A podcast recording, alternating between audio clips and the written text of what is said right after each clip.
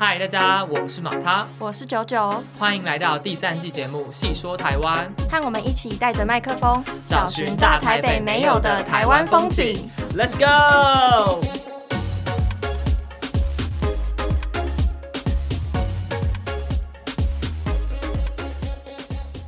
嗨，大家好，欢迎收听第三集。今天我们来到花莲，没有错。嗨，大家，我是马他，我是九九。对，今天呢，就是如刚刚九九所说，我们今天来到了花莲，然后跟大家补充一下，就我今天是第一次来花莲这样子。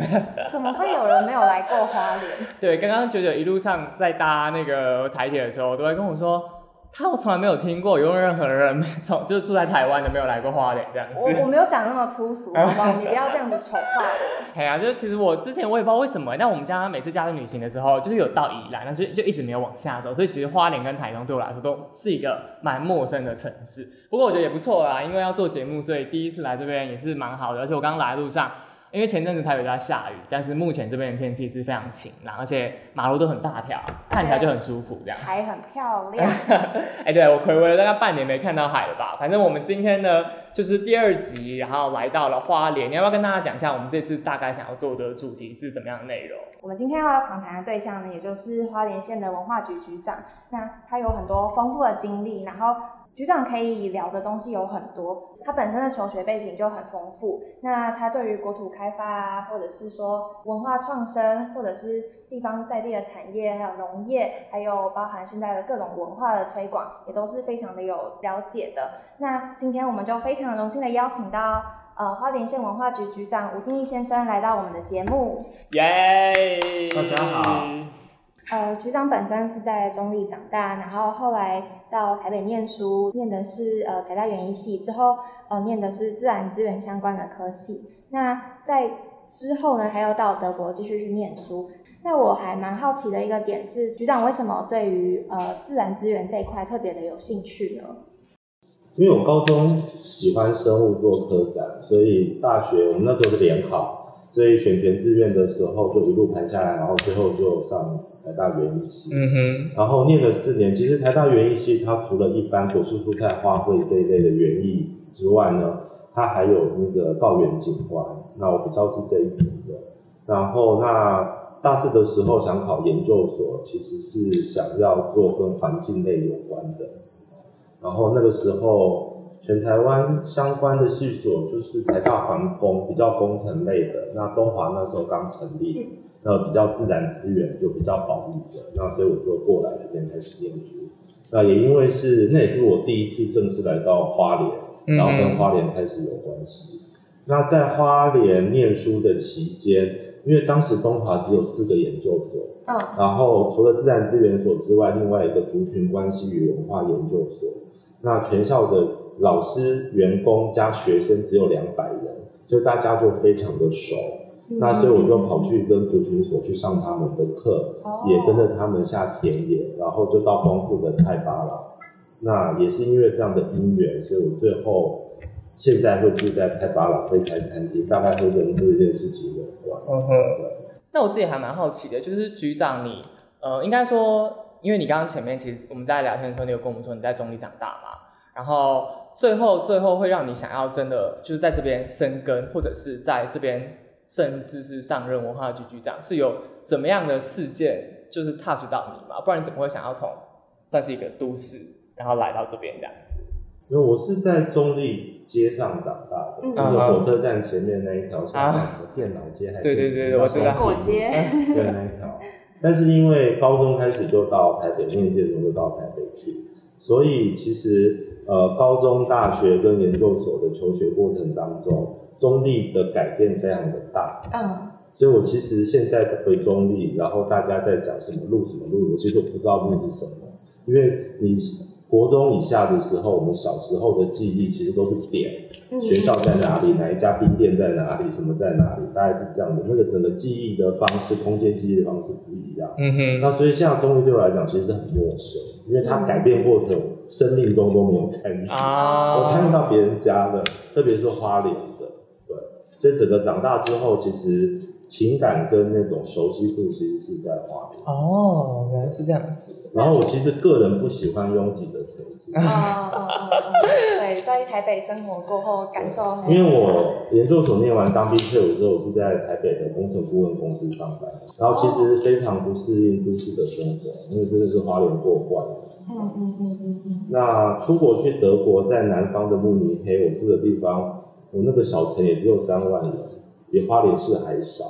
所以我就是习惯住乡下。那即便是现在定居在花莲，我也不是定居在花莲市，我是在光复的部落。花莲市区对我来讲也很拥挤，啊，你也可以说这是自己是一个怪咖这样，但是我人多我真的受不了，而且我对空气、对水的品质我很敏感，其实是躲啊，能躲多远算多远。嗯哼，哎、那其实我今天来一直都还蛮好奇一件事情啊，因为就是毕竟我本身就是对于像是公职这样，因文化局长就是算是一个公职吧，对对对。然后其实我还蛮好奇的，就是像是身为一个文化局局长，你的 daily 日常都在做一些什么事情啊？你就放在桌上盖公文啊，处理公文啊。那除了批公文之外，你平常也是需要像以前一样去做很多实际的，像是田野调查或者是一些深入就是民间的事情吗？其实要就是大家其实很多人好奇为什么我要接文化局长，嗯嗯就是大家对于那种非公务人员接这种政务官的工作都很好奇。你知道花莲很小，花莲很小是土地很大，但人很少，对，所以你的日常生活，你跟行政体系的关系其实是很密切。嗯嗯我们不是那种大都会，大都会里头，你你的你会觉得你的日常生活跟行政没有关系，对。但是我们在这种乡村地区，其实特别是人，其实都很熟，都很紧密。那我自己在花莲生活过程当中，因为我所学的的学呃专长或者是领域，其实大部分都会跟公权力有关，不管是农业政策，不管是原住民的议题，嗯不管是城乡发展的议题，或者是后来我学的国土的议题，其实它都跟公部门的体系、政策跟法规都有关。嗯那我也常年参加，就是不同的，不管是中央或地方政府，在做相关的研议或者是推动的工作。那我非常多的实际的研究案或者是执行案，就是我来文化局之前，我有一个城乡发展学会，嗯然后做了非常多现在国土计划相关的推动的工作。嗯哼。那所以相对对行政是熟悉的。那我可以问一下，你刚刚说你实际参与了很多，呃，就是要实际进入可能民间的呃工程或者是工作，like 什么样的工程？应该是说，我参与的计划在最早年是社区营造，我们是花莲社区营造第一批，哦，非常早。那在接下来的话，就是到国土计划的年代，对比如说原住民族特地区、原住民族的土地的议题跟国土计划的衔接，或者是前两年到现在还持续协助农委会，就是你推动国土计划的时候，农业单位到底要跟这件事情有什么关系？这对于农业体系的行政是一个全新的事情。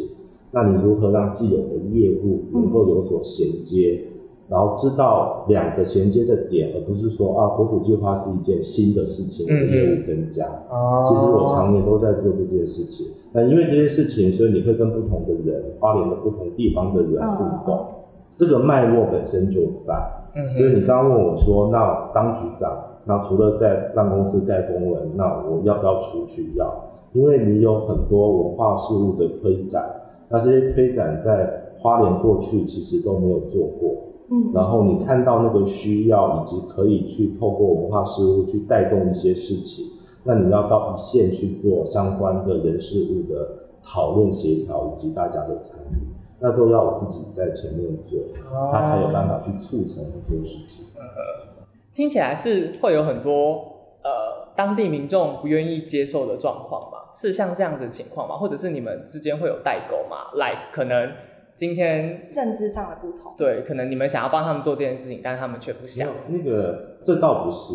因为我们不是什么争议的开发案，嗯哼，所以有什么的，应该是说这涉及到就是你怎么去看待文化局的工作到底要做什么。嗯嗯那我自己常年的观点是，呃，所有的文化的活动或事物，它其实涉及到的是这一块土地上的人们大家习惯生活的方式。嗯那不管你的表演的形态，你你那些呃任何的地方的戏剧，或者是很多社团，像书法、啊、这些各各类的社团，那这是他们生活习惯中所存在的事情。嗯嗯，那可是我们面对到的挑战是社会是快速的变迁。你看这几年，其实台湾的社会，不管是内部或外部国际的趋势，其实是快速的改变。然后新的媒体，比如说过去的广播到今天的 podcast，对，这些山西的所有东西都在急剧的改变。嗯哼，那这些外在的改变，其实在世代之间会有非常大的差别。老人家用手机的习惯，我们常讲的那些什么老人图、贴图这些，那新新一代的世代人根本就不会去碰那些。那我们已经看到，它其实社会出现了世代之间跟快速变迁之间的落差的时候，那文化不能变成是被动的，在这种变迁中，你只是被生产出来的，造成次文化。不同时代其实不是，你应该会有一种更积极的，有没有一些文化的活动或事物可以去促进这一些已经看到的落差？有没有可能透过一件新的事情，大家一起参与，然后说啊，其实我们是一起。哦，我觉得好像比较像是桥梁的，对，举例来说，呃，大家知道花莲有非常多原住民，有非常多传统的歌谣。那我们九月的时候会在大同大府办，就是花莲。如果你仔细，就是我们在做田野的时候就知道，花莲非常特别，我们有原民的的传统的乐曲。那新时代的花莲的音乐风格，比如说去年那个金曲奖的新人入围莫仔良饶舌，嗯嗯嗯对，而且他的饶舌是被业界的乐评说那是一个很特别的花莲 style。就饶舌界的花莲 style，就是然后有一些电子的或者是朋克的这些不同的年轻一代的那一种音乐的形态出还有现在。花莲高中的那个没有才能，对，没有才能，对对。对。那都是你都看到这些东西在冒，然后你也很清楚知道，呃，这些事情对很多花人来讲，它非常的陌生，因为你在这些年轻人的创作里头，你就会发现，大家高中毕业都离开花莲，对，然后所有的歌曲一定会唱跟火车来往来台北花莲有关。其实从这一些所谓的文化的作品里头，你就可以看到这地方的特性。对，那这些特性背后一定有世代的问题要处理。嗯哼比如哼，说你在日常生活中，你就会知道，所有花莲的父母都希望小孩要离开花莲才有成就，嗯哼，都会有这些上。一代的观念吗？还是现代？到现在都是一样。对，哦花莲是一个相对乡村的地方，嗯所以很多观念它其实变化的很缓慢。嗯缓慢的原因是因为它不需要变，日子都过得好好的。对，就像你那个逢年过节回乡下，如果乡下有阿公阿妈之类的，他们的世界其实是稳定的。对那文化的活动现象都看得到，那你怎么去面对呢？比如说我们做媒合了，做电子音乐的跟做传统歌谣的，嗯嗯嗯，然后做传统歌谣的电子版。哦，好特别，对，那老人家唱传统歌谣的原住民的那些妈妈们也一起参与电子音乐。那他不会唱电子音乐的唱腔，但他负责唱传统的那个部分，嗯就一起大家演出，让大家在实际的参与过程当中，不是用概念，不是用那种观念或者是认知的理解说啊，小孩的风格你要去接受，这没有人会听得下去。你，就实际参与中去理解电子音乐是什么，嗯你也成为这个作品的共同参与创作人。嗯哼，就是一个互相熟悉的对，我们就不断的去创造这样子的机会跟。哦，那你这样子未来在其他事物上面，非文化表演的事物上面，不同的世代才知道说我们怎么彼此接近跟沟通。哦，我觉得这点很棒。哎，就是你总要有预演过，对对对，你那些硬邦邦的议题摆在前面，我们不同的世代跟不同立场的人，从来没有预演过我们怎么去面对这件事情。嗯，会缺少接触，对，大家都站在自己的位置看这件事情所以文化是一个软的，用文化的名义去创造大家能够先彼此干嘛干嘛的机会。嗯，有了这样子的经验，那遇到一些重大的社会的议题的时候，它其实比较好沟通。嗯，我觉得从文化的这一块，它可以慢慢连接到生活各个层面的事情。然后大家熟悉去认识不同时代在干嘛。对，好哦，因为这困在家里、困在学校，在既有的机制里头，他不会有这种，嗯嗯嗯，就是他的机会会是个人的运气。比如说我父母比较开明，他父母比较保守，完全是个人的运气，很像很随机。但是其实你有文化部门的行政力量，其实可以创造很多的事情。嗯嗯，所以我们去年国际石雕艺术节在闭幕的时候，我邀请孟宰阳回来，嗯这是他成名之后第一次在花莲公开的场合上台演出。这样其实隔了蛮蛮有，因为它都红在外面啊，然后在现场的时候，你就看到花莲非常多的国中生追星把舞台包满。那现场很多长辈们才知道这个世代他们在迷什么。嗯嗯嗯，那大家其实有被震惊到，原来这么有人气，这样。对，这是一个有趣的事情。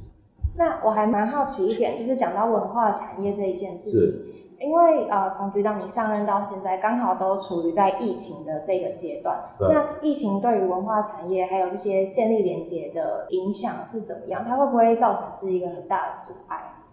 因为应该讲说，它就会有很多实体的需要实体接触的事情没有办法做。对，但是我们倒是觉得这个过程，既然安静在家，那就安静的把自己的功夫锻炼好。嗯，对，所以我们对于你原来想要执行的计划，只要是在疫情的防疫的原则底下可以做的，那就把它转换成自己内部的东西在做。嗯哼，因为产业最后会影响到的是那种呃贩售或行销的这一端，嗯但是它也止于有关于是呃实体的部分，对。但是文化创意产业整件事情，它从源头到产品中间有非常多事情可以做，对对。那我们也一直支持前端的部分，因为前端其实就是困难的，包括你文化文化的内涵到底是什么，你怎么样去挑出来，然后怎么样再做转化。那这这前面这一块其实是文化局该做的事情，你开始进入到商品这一段，就交给经济部门去做。哎，那我自己还蛮好奇，前面刚刚有提到一个点呢，因为呃，局长你刚刚不是有说，不论是新一代或者是比较早年的长辈，可能都会觉得说啊，就是在花莲长大的小朋友，他们是要离开这边去，可能大都市打拼才有，就才有未来，才有希望的。但我同时间其实近几年我也比较常看到，可能有一些像是青年返乡，他们可能创业啊，或者是就是回来类类似务农这样子的感觉吧。我不知道你对于这件事情，文化局他们是呃希望更多人回来这边发展，还是你们希望，还是你们其实并不会特别觉得说大家花莲人一定要回来花莲这块土地做更多事情。我们是希望年轻人想要出去，年轻人想要回来，在社会的观感跟氛围上面是支持的。嗯哼，就是支持年轻人做所有他想做的事情。那这支持跟后盾要真正能够到位。哦，像像是什么意思啊？就比如是说，呃，青年返乡关于务农的部分，然后大家比较知道的是这几年富里的古道秋生李恩跟他的朋友们，那他们会凑在一起，很大的原因是他们都是家里的独子或是长子，嗯。然后继承家里的莫大的田，然后老人家生病了，爸妈生病了，那兄弟姐妹就说你继承你自己要回去，就是你就负责回家照顾父母，就接下农事，然后就是一群长子们这样子。那在乡下很无聊，然后又想要卖米，所以就慢慢的酝酿出了这种音乐的活动，去做富里地方的这种行销。那你可以看到这个过程当中，其实一批是不得已，反正家里就会拉你回来；那另外一些是想回来的，然后家里问你为什么要回来。哦，这是这在玉里的地区比较多，因为最近因为从食安问题之后，花莲的米很好卖，嗯价钱高，因为大家都相信，不是相信啦，是实际上花莲也没有公产去污染嗯哼，田这样，所以它就一定是好的，不管是有机或或者是无农药的，它都是好的。那所以有很多人发现说，哎，这一块其实回来做农其实是生计上面是好的，嗯哼，不再是苦哈哈的。但是老一辈都会觉得种田种产很辛苦，没钱。那地方上会觉得谁家的小孩怎么回来种田，是不是外面混哦不，下混不下去这样子，嗯社会上的观感就会这样子社。会这样来看。那公部门的力量就是想尽，因为你知道，乡下地方你公部门主动推动一件事情，老一辈的会觉得说，哦，原来这件事情接受度是比较高。方向是要往这里走，嗯这个是对的。那很多场合，你有行政部门的人去跟老人家沟通，他们也比较愿意，不是自己家人，别人来沟通都会比较愿意听啊。老人家就常常会有这种很特别的地方。那这种氛围去，这社会氛围的带动改变，让年轻人留下来或回来，是一个正面的事情。他不要用负面，觉得你没有未来的方法去对待。那这个是我们可以去做到的。嗯哼，那另外一件事情就在实际上面，那更具体的可以帮什么忙？那我过去因为帮营建署做就是东部的青年，不管是移居或返乡的计划非常多年，然后其实这么多代的年轻人，大家讨论，真正他们遇到的问题是返乡不一定有房子住，嗯你分家之后你不能够塞回去你哥家这样，或你都成家了嘛。另外就是外地来的青年就租不到房子，乡下地方不租给不认识的人，哦哦，原来会遇到的问题是这种问题哦。这种问题。然后市区其实花园的房价并不低，哦，所以大家都有居住。那如果你要务农，啊你也买不起，然后不认识你也租不到，所以都完全是跟居住跟土地有关的问题。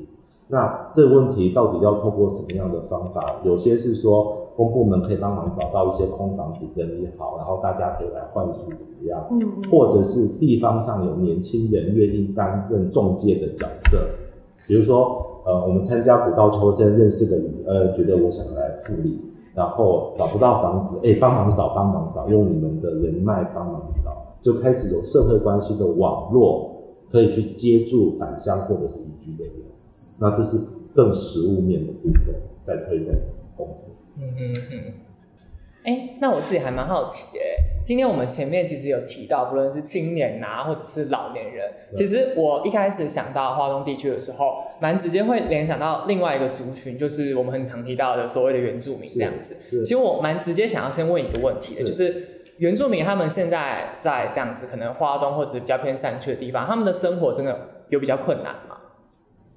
应该说，这跟族群类别没有关系，它跟你居住的地方有关。它就是住在乡村的地区，你在比较海边的，你在花东纵谷的，你比较靠山上的，你的天然的地理环境跟产业形态就有它的一定的族群在。嗯哼，其实只是这个问题而已。哦，因为我在德国念的是国土规划跟乡村发展。嗯嗯那乡村发展里头讲的一件很基本的事情是，不要把很多看起来的社会的问题推就到族群的身上，它其实是乡村的问题。乡村不管闽南人、平地人、汉人、客家人，一样有这些问题啊。对对对，确实，那这些问题，如果你不能够当做是整体乡村的议题去解决，你只用族群的问题解决，那族群能够解决的管道、手法跟资源是有限的。哦，你不能说。水稻水稻受病虫害，请找园林会，这不很奇怪吗？对，其实不是这样，就是它其实一般化要去面对到乡村地区，因为地理条件不同，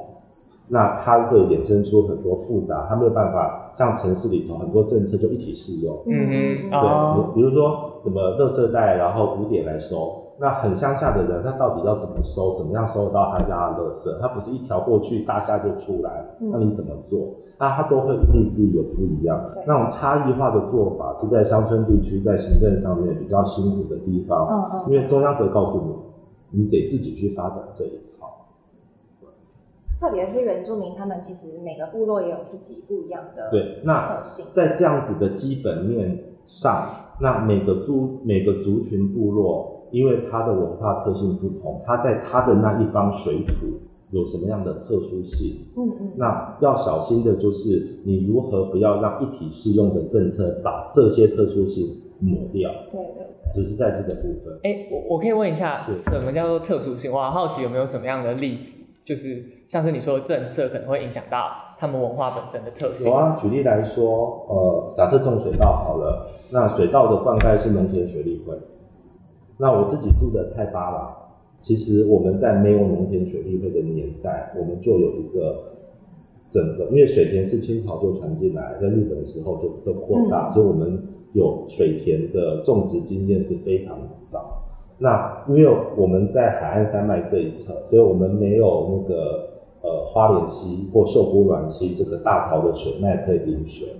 那我们用的都是我们山边的这些水，所以就挖了非常多的池塘。我们是透过池塘调节的系统在灌溉的。那因为是这么复杂，所以会有一个叫卡道，主语叫做卡道，它是一个管理水源分配的一个体系。每一个田区都有一个人负责去协调水怎么放，谁家的先，放完水你插秧换谁，他会去做这个安排。就是我们传统文化里头会有灌溉系统的一个机制在做运作。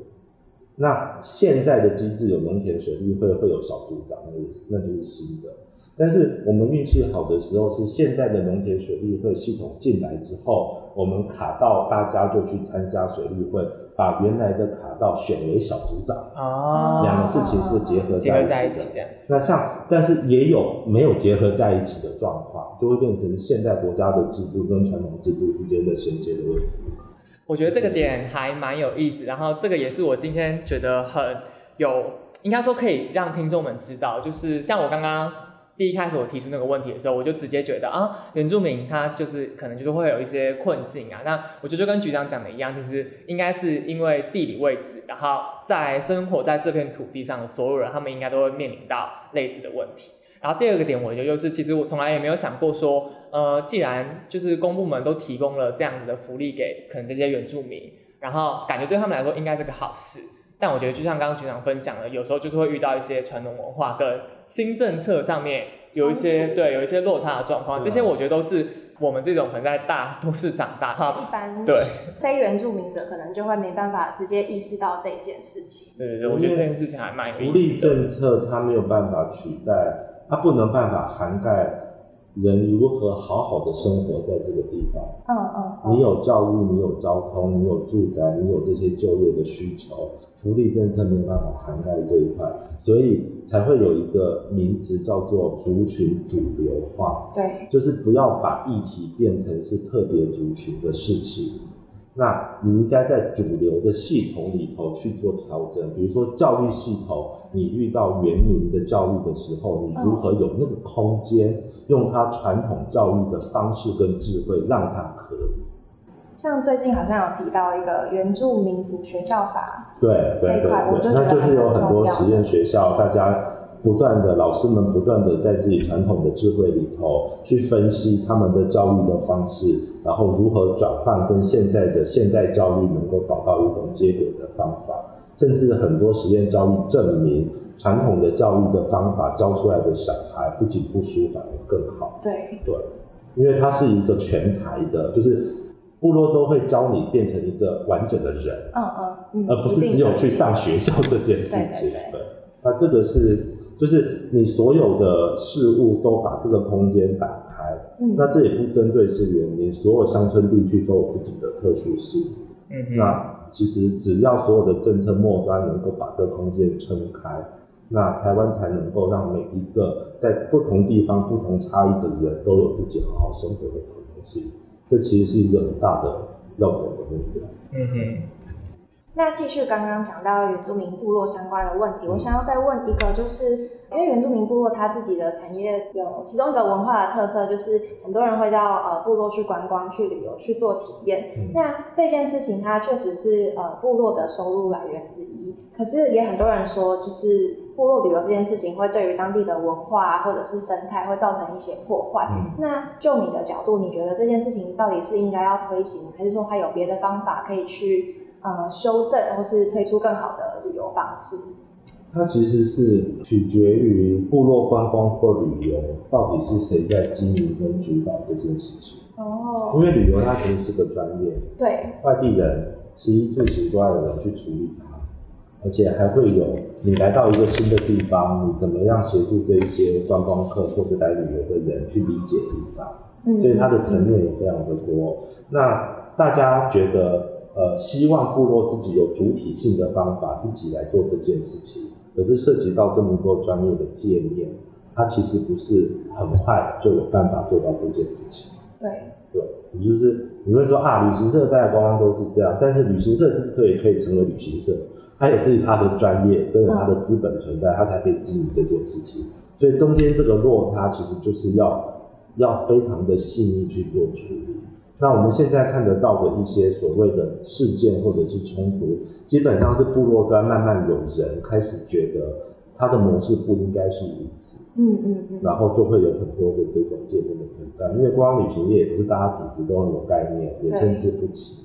那长远来说，这个东西确实是一个重要的趋势，因为现在发展出了几个花呃花莲看得到的模式，比如说海岸线、高山森林基地、小马这边，嗯，然后那个整个过程，你连它是观光都会不记得，你不觉得你在观光，你是沉浸在它的基地跟布农族的文化里头。那他所做出来的东西，让所有的外界参加的人一开始。他连想要发挥刻板印象都没有机会，那种沉浸式就沉浸进去了。观光可以做到这样子，但是他需要长年的时间，有这样的机会，慢慢的去发展，他其实是做得到。那像是鼓励大家，就是我们也会有机会，就是协助从旁协助一些事情，让他这些这个模式可以变得更多，或者是玉里的米八六，从卖国运金的一群妇女开始。那现在也会有那种稻田里的餐桌，然后全部都是非常他们部落文化的事情。那讲到稻田里的餐桌，就是我们在查资料的时候有发现，局长你自己有开了一间阿美族的法式料理餐厅，叫做阿乐乐带。对于这一块，我有很多的问题想要问。那首先是想要了解一下你当初创业开餐厅的动机是什么？我们就找点事做啊。所以它原本也不在你的就是规划之中吗？倒也没有完全不是，只是那个时间点上刚好有因缘机会，就把它开出来。那当然是因为有想要回来开店的青年，然后厨艺确实是到了某一个水准，我觉得他是有米其林星级以上的水准，然后才说大家一起来合作看看。那选择这个料理的形式，其实因为我自己的妈妈，我部落的妈妈都其实都很会做菜。嗯，那我们其实常年。在原住民美食的这件事情上，我们当然有非常多意见，这样。那对我们来讲，一般人理解的原住民美食，其实它是把原住民惯用的、常用的食材，嗯，透过葱姜、葱姜蒜、快炒变成台菜。啊，哦，然后对于这件事情，好像真的有这回事。对。然后我们就觉得那个呃不以为然，就是民原住民其实不是吃这些，就是 然后，但这件事情其实是很多年来，其实它有社会的改变。那因为现在那个 fine dining 的，就是法式料理这一类的餐厅，以及年轻一辈大家越来越去越愿意去追求对于食物上面的分别跟味道上面的分别，其实慢慢的是社会条件成熟了，才有这种机会来做这件事情。比如说像那个张正成的法式料理在台北，或者是后来是阿卡米在屏东，嗯嗯，他在台湾开始掀起这样的热潮，我们才会觉得，因为我们是乡下中的乡下，你要开在那里其实是一个很大的挑战。但我们觉得时机成熟就可以来试试看，这样。所以我们做的其实是把阿美族的味道去做传达。嗯，其实它法式只是一种手法。因为法法式的手法比较能够让每一道菜里头它的独特的味道，可以用那一种的用餐的状态里头，让吃的人能够感受得到。我们在乎的其实是阿美族的味道能够被大家认识。嗯那阿乐乐带是阿美族语吗？对，它叫阿乐乐带。阿乐乐带。它其实是老人家传统老人家吃到美食的时候就会讲阿乐乐。好像在唱歌，这种这种，哦，是是那种概念，就是他，但是这个字不呃，年轻一辈不太会用到，嗯，那所以我们就去就去研究一下，通常老人家吃到什么东西会这么样的赞叹，嗯，那我们传统的那种血肉蘑菇汤，就是所有的猪啊肉内脏跟猪血组成一锅大锅的猪肉汤，嗯，那老人家会发出赞叹的时候，就是。猪肉汤里头会加猪的胆，胆汁是苦的，所以那个苦的加到一种比例的时候，它会把那个血肉模糊汤里头的猪油的油腻干压掉。哦，就是你明明吃的是一锅连肥肉都在里头的猪肉汤，但你吃起来是清爽，嗯嗯，不会反胃。好有学问。然后到河边撒网捕鱼，嗯，那捕出来鱼的有很多种类，对，那有些鱼就不会剖肚。会整只一起丢到那个锅子里头煮，因为要它的胆让汤中有一种淡淡的苦味，也会非常的好喝。所以苦味这件事情其实是阿美族食物里头很重要和核心的灵魂。野菜全都是苦的，嗯不可能是甜的。对，所以你拿捏苦的比例，让自己吃东西的过程能够舒服，然后产生的美好的滋味，这件事情是全世界没有一个菜系是把苦当做灵魂的。大家想尽办法要把苦味去掉。所以我们就说做这件事非常有趣，你就在全世界的菜系中拿出一条自己的路，对自己的路，就讲这种目标，会觉得让人做起事来觉得很有趣，而值得去做这个追求。就是我不是哪一个菜系，我就是阿美式，啊因为只有我长这样。嗯嗯嗯，哎，那在今天节目的接近尾声啊，其实我蛮想要拉回去局长一个蛮 special 的 background，就是他之前曾经在德国念过研究所嘛，然后他念的研究所呢，其实是跟农业经济相关的，就是他是念博士。那我自己还蛮好奇的，就是因为博士感觉是要念很久，我就想知道说，那局长你觉得你在那边念的东西，它有实际让你应用到你在花莲这边开拓的，就是机会吗？其实我在德国住的地方是慕尼黑附近，嗯，然后这个必须要跟大家说明一下，就是大家比较理解，就是德国其实南方是比较有钱，相对于北边的柏林跟西德的南方有钱，因为他在二战的时候是在美战区，他不是在那个东德的部分。那慕尼黑的物价，大家觉得会是德国最高。那其实你越往慕尼黑南方走，开始靠近阿尔卑斯山，全部都是乡村地区哦，价钱更贵。是有点像观光区那样的感觉就是为什么乡村地区的物价跟生活的品质比城市里头更好？然后你去德国的时候，我大部分的时间都在德德国的乡村拍拍照，或者是去爬阿尔卑斯山。嗯，所以你就有非常多在平原地区跟山上地区的聚落，那你在旅游或或是健走或者是爬山路线都会经过。然后你就看那里头的生活，每一个小村都是非常的漂亮，然后那里头有自己的产业，然后农业当然是很大的一块，每个地方有自己的啤酒，就是每一个地方的人活得自信、骄傲，又自由又有不一样自己的风貌。嗯，那台湾你会觉得台湾的乡村从这个村到那个村，感觉都一样，但明明它的条件是不一样。对，你有不同的族群，你有不同的文化，大家建村迁徙的过程都不一样。那你说花东纵谷米都很好，可是你知道吗？花东纵谷海岸山脉跟呃中央山脉两边，从南到北，从北到南，土壤的酸碱度都不一样。然后海岸山脉的土壤的性质，它的种类跟中央山脉冲下去土质也都不一样。既然通通不一样，那为什么大家概念中只有花东米？就一个扛棒压死所有的多样性，嗯嗯或者说你来花莲，就是我们来去看原住民的什么什么，它叫原住民，但你分得出是阿美族、布农族、泰鲁格族。而如果在阿美族，你分得出不同部落吗？嗯它其实本身的多元性是不一样的，可是为什么都被整个均值化变成一个扛棒？嗯嗯如果你要讲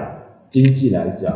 当原住民对大家消费者概念就是原住民的时候，它跟对于消费者认知上面，原住民很多族、很多族的部落文化都不一样，那个产业商机跟消费的兴趣是完全不一样。所以这种多元性不是只是讲起来只是一个形容词，它真正多元性的展开，它会在各种层面会有它的意义跟效果。嗯那德国南方给我最大的感受就是，它真的有做到。啊它从过去发展的历程，进入到工业化、现代化的工的的过程当中，它用尽手段去保护这件事情。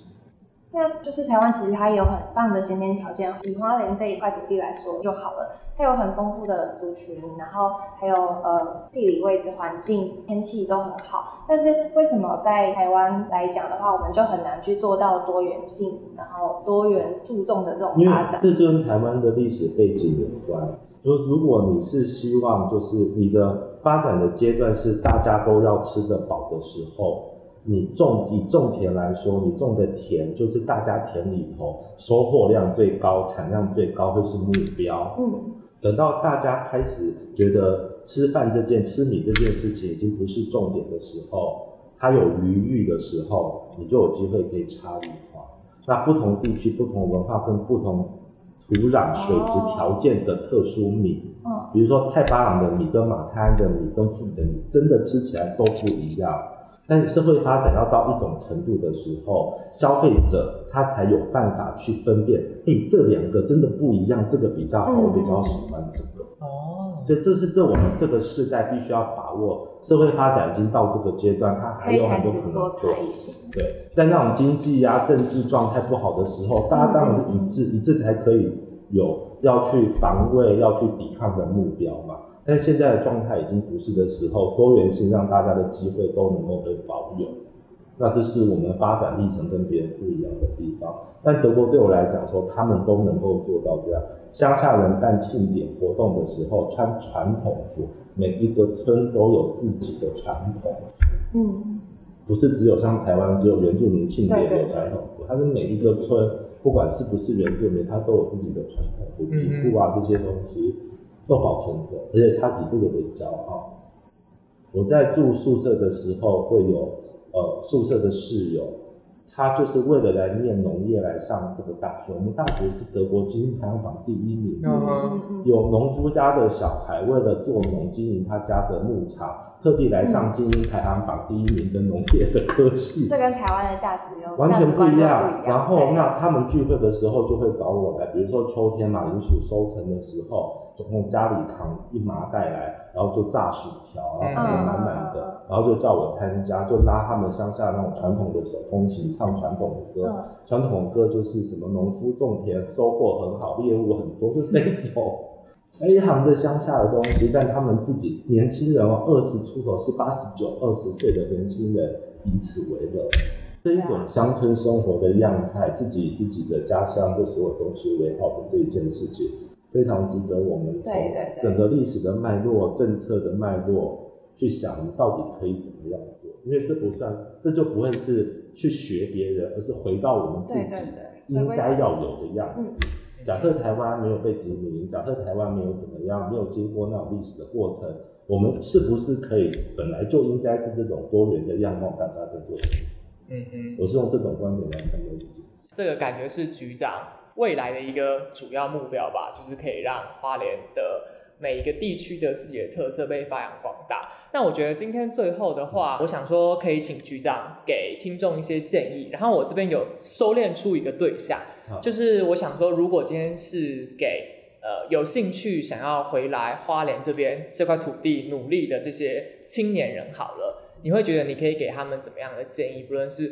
呃要需要具备的软硬实力啊，或者你觉得可以先建设好的一些心态。就如果是给这样子的一个族群，你会想要给他们怎么样的我觉得不管是花莲自己的呃在外工作年轻人想回来，或者是在外求学阶段以后希望回来，或者是对花莲有兴趣想要来来到花莲的年轻人，那首先第一件事情就是常回来走走。